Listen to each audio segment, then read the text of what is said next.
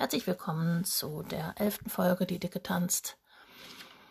Heute möchte ich euch einen Text vorstellen, den ich ganz frisch gerade geschrieben habe, und zwar aufgrund eines Erlebnisses ähm, in Mecklenburg-Vorpommern. Da wollten wir Urlaub machen, sind nun einige Tage früher zurückgefahren aufgrund der hm, menschenunfreundlichen Atmosphäre dort.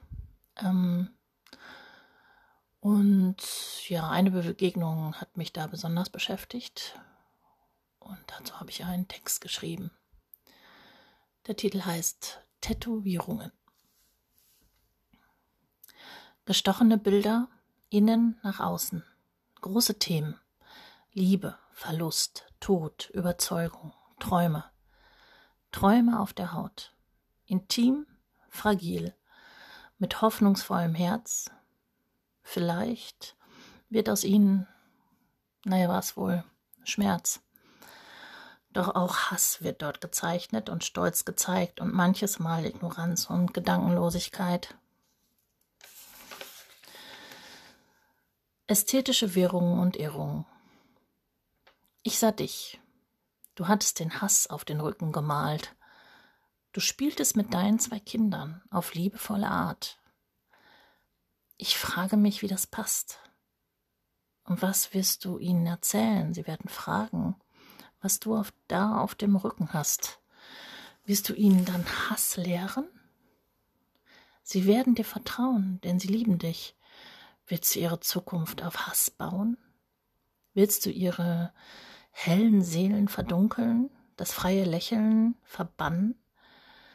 Willst du ihren Blick verengen und die Kälte in ihr Herz fließen lassen? Sollen auch sie hassen? Ja. Ja, das war ein Text zu einem ganz aktuellen Erlebnis. Äh, Im Juli 2021 in Mecklenburg-Vorpommern. Also es war auf mehreren Ebenen wirklich ein ganz schräges Erlebnis dort zu sein. Also wir hatten dort ein kleines Ferienhaus gemietet und an, in einem Naturschutzgebiet und ähm, der Mensch, der dort das, die Ferienhäuser betrieb, hatte sozusagen das Monopol, weil außer ihm dort keiner bauen durfte und er bot auch mit einem dieselbetriebenen kleinen Schiff Seerundfahrten an, was an sich ja schon irgendwie schräg ist. Ja, und äh, diese Seerundfahrt haben wir auch mitgemacht und er hat 90 Minuten lang äh, Dauerbefeuerung. Man kam ja schließlich nicht weg. Ähm, seltsame Ansichten losgelassen. Er hat sicherlich auch für den Naturschutz gesprochen, ähm, aber immer auch in Verbindung damit, dass es wichtig ist, die Arten, die dort vor Ort sind, ähm, eben auch zu schützen und fremde Arten auch äh, zu verscheuchen und hat das in Beziehung zu anderen Situationen gesetzt. Ihr könnt euch sicherlich denken, was er damit gemeint hat.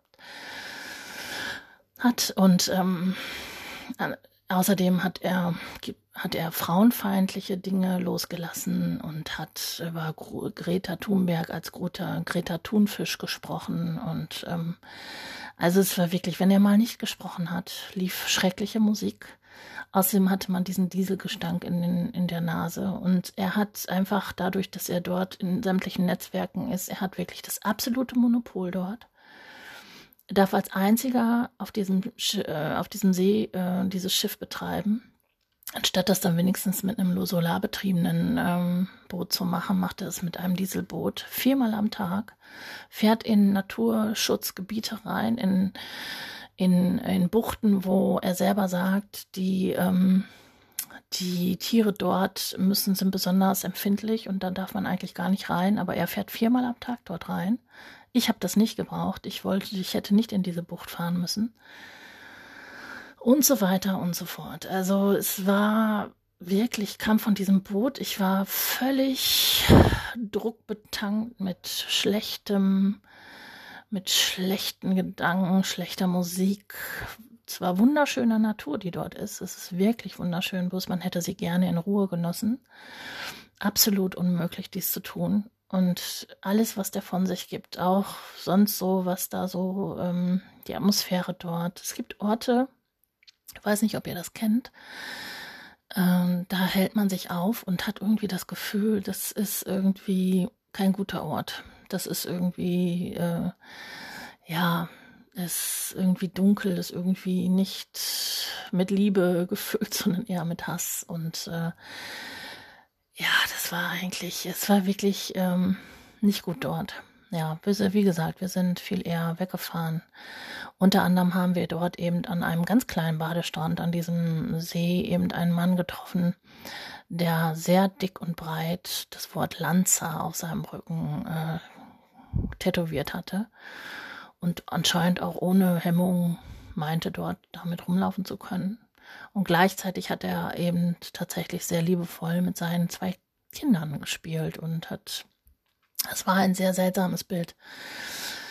Da vereinigten sich so einige Widersprüche und ähm, ja, die Frage, die ich in meinem Text aufgeworfen habe, ist eben, wie, wie bringt er das für sich zusammen? Also ich meine, er hat offensichtlich Liebe empfunden für seine Kinder und ähm, hat aber so was Menschenfeindliches in wirklich groß einmal über den gesamten Rücken äh, in wirklich richtig großen Lettern Lanza stehen, was eben diese so eine, so eine Nazi-Band ist und und ähm, hat ja hat da gar keine Hemmung und außerdem, ja, Lanza war eben äh, Soldat in der Wehrmacht. Das ist ja auch immer so ein Hinweis darauf. Ja, ich frage mich, was das, was das ist. Ne? Also es hat uns echt beschäftigt so ein bisschen so. Also dieses, diese vollkommene Selbstverständlichkeit. Ne? Also es hat anscheinend niemand anders groß gestört außer uns. Wir waren total entsetzt, aber es war dort anscheinend überhaupt gar kein Problem, so rumzulaufen. Ja. Also ihr merkt, mich hat das echt irgendwie erschüttert, das ganze Ding. Das, ja, ich find's, ähm, ich find's immer wieder rätselhaft. Aber